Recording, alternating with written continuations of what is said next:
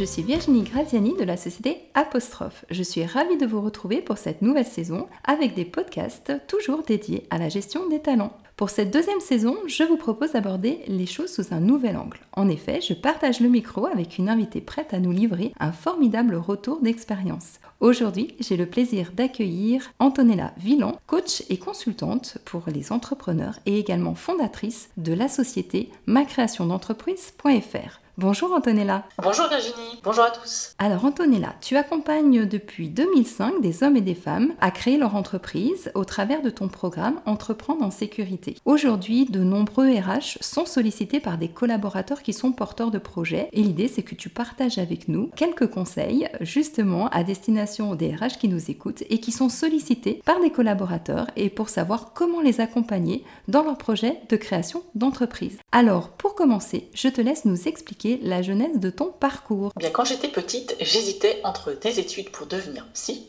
des études de gestion. Et j'ai réussi à réunir ces deux facettes dans mon quotidien. Donc comme tu l'as dit, j'aide des salariés à changer de vie et à s'épanouir avec l'entrepreneuriat. Et j'insiste sur le fait que j'accompagne des trajectoires de vie et non pas simplement des projets. Et comment as-tu euh, déjà lancé toi ton propre projet de création? Eh bien j'ai démarré dans l'accompagnement à la création d'entreprise dans un réseau local d'accompagnement il y a bientôt 20 ans. Et très rapidement, j'ai créé mon entreprise. Parce qu'au fond de moi, accompagner des entrepreneurs sans en être, cela pose un vrai problème d'honnêteté intellectuelle, de déontologie et puis d'expertise. Et du coup, c'est pour cette raison que tu as créé la plateforme macréationdentreprise.fr. Oui, tout à fait. Avec le site, nous sommes là dès que l'envie d'entreprendre pointe son nez, avec un parcours pour faire le point sur cette envie et savoir si c'est une bonne idée pour soi ou pas. Et on reste là jusqu'à la réussite du projet.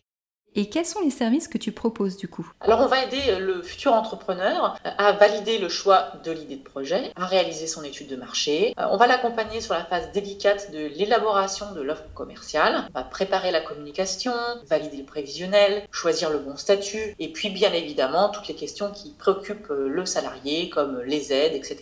Donc c'est un accompagnement à la fois très concret, très opérationnel, mais il me semble que tu accompagnes également les porteurs de projets sur des aspects un peu plus personnels. Oui, bah, comme je te l'ai dit, le côté psy euh, était là, donc nous les accompagnons à véritablement changer de peau, changer de posture, avec un programme qui conjugue du coaching audio, des exercices, des défis, car on ne naît pas entrepreneur, on le devient. Et oui, c'est effectivement un métier où on apprend tous les jours d'ailleurs. Et oui, c'est pour ça qu'une fois lancé, on les aide également à atteindre leur objectif concrètement. Ok, super. Alors Antonella, comment les et les RH, entre autres, réagissent lorsqu'elles découvrent qu'un collaborateur est porteur d'un projet de création d'entreprise Souvent, on voit une peur. Il y a la peur que les meilleurs éléments de l'entreprise quittent l'entreprise. Mais dans la pratique, si les évolutions de carrière sont réelles et sérieuses, les meilleurs éléments ne vont pas forcément partir. La meilleure pratique à mettre en place, à mon sens, c'est d'anticiper. Anticiper en dialoguant avec les salariés sur leur avenir, sur leurs envies, sur les opportunités et anticiper en offrant les moyens aux salariés de réfléchir à leur envie d'entreprise. Et pour les RH, du coup, quel est l'intérêt d'accompagner ce collaborateur qui pourtant euh, sort de l'entreprise? Eh bien, cela permet d'améliorer l'image de l'entreprise et donc contre-intuitivement de donner envie de rester finalement cela fait partie des actions pour développer sa marque employeur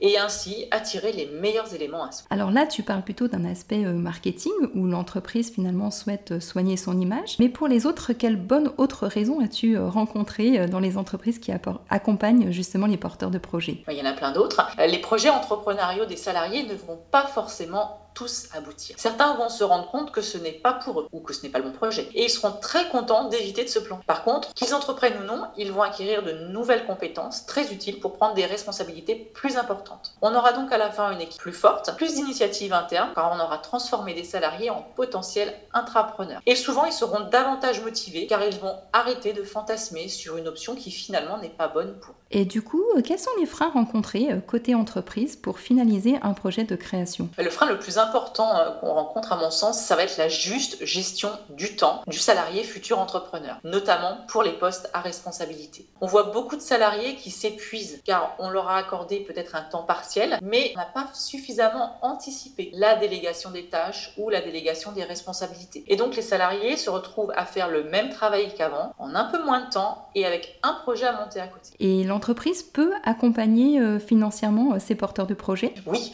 alors l'entreprise peut accompagner ses salariés dans cette démarche. Il n'y a pas forcément besoin d'être une grande entreprise pour le faire d'ailleurs. Il y a plusieurs manières d'aider. Parmi les plus simples, c'est d'offrir un dispositif de formation adapté à la situation. Quand on est salarié, clairement, l'idéal, c'est de suivre une formation à distance qu'on va pouvoir suivre à son rythme et quand on veut. Ok. Antonia, le salarié peut-il aussi financer sa formation avec son CPF Oui, bien sûr. Alors après, tout le monde n'a pas un CPF très garni. Quand il n'est pas très bien garni, un soutien de l'OPCO et l'accord de l'employeur est appréciable. Après, il y a aussi d'autres solutions pour accompagner le, salarié. On peut proposer un espace-temps régulier pour avancer. Alors là, il ne s'agit pas d'offrir des vacances au salarié. Hein. L'idéal, c'est souvent de lui laisser une heure par jour pour suivre sa formation. L'idéal, c'est d'essayer de lui laisser cette heure en début de journée parce que c'est plus facile de se concentrer euh, le matin plutôt que de switcher à midi et ensuite de, ou de s'y remettre tard le soir. Après, il y a encore d'autres solutions. On peut faciliter la mise à disposition de moyens, par exemple. C'est assez peu souvent proposé, mais c'est très utile pour le salarié et très facile pour l'employeur. Ça va être du prêt de matériel, du prêt de salle de réunion, de l'impression de documents, etc.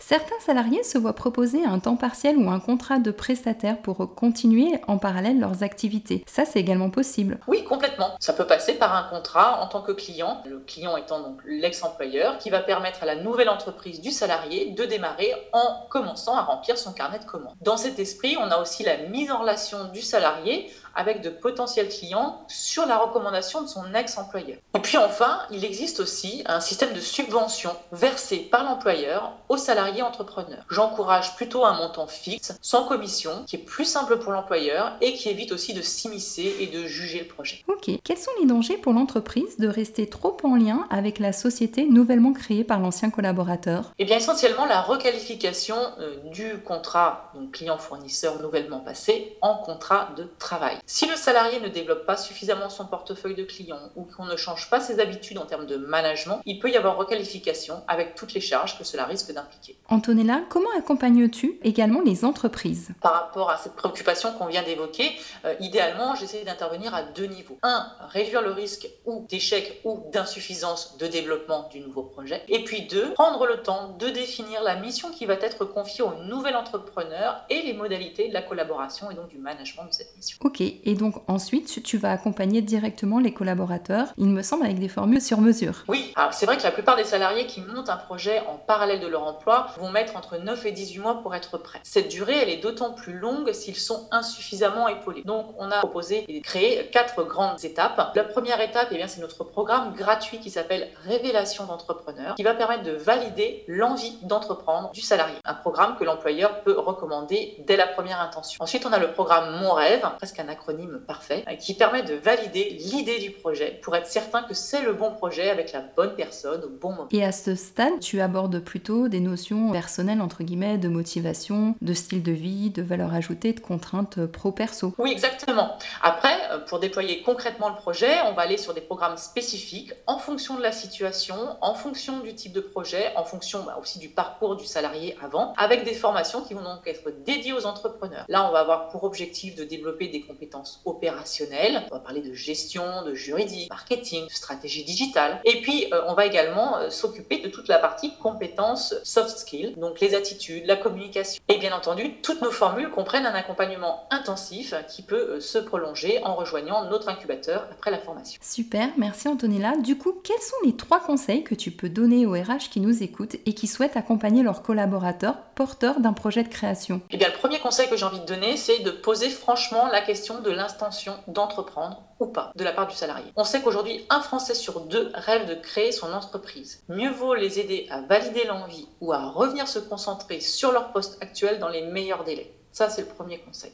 Ensuite, si l'envie est validée, je recommande à l'entreprise d'accompagner le salarié avec des experts dédiés. Ça peut passer par la formation, par le fait de donner du temps, par le fait de prêter des moyens, comme on l'a évoqué précédemment. Ensuite, je vous invite à éviter d'orienter le collaborateur vers un outplacement trop généraliste qui gère tout à la fois l'outplacement classique et l'accompagnement à la création d'entreprise. Parce que dans la pratique, trois fois sur quatre, la promesse de l'accompagnement à la création d'entreprise de ces structures généralistes n'est pas suffisamment bien tenue, car ce n'est pas le cœur de métier de ces prestataires. Et cela génère à la fin beaucoup de frustration, beaucoup d'échecs et puis finalement un déficit d'image pour l'employeur. Dernière astuce, eh bien, je vous invite à orienter votre collaborateur vers le programme gratuit Révélation d'entrepreneur afin de se prononcer sur son envie d'entreprendre et ensuite pouvoir eh lui proposer la bonne solution qui correspond à son besoin. Ok, super. Antonella, je te remercie pour ce partage. Et eh bien c'est moi qui te remercie Virginie. Bien entendu, tu restes disponible pour poursuivre les échanges. Vous pouvez également nous laisser un commentaire sur la page de notre podcast ou nous contacter directement par email ou remplir le formulaire sur notre site apostrophe.fr. Merci à tous, j'ai hâte de vous retrouver pour notre prochain podcast. Retrouvez également toutes nos ressources sur notre site apostrophe.fr, onglet ressources. Je vous dis à bientôt, au revoir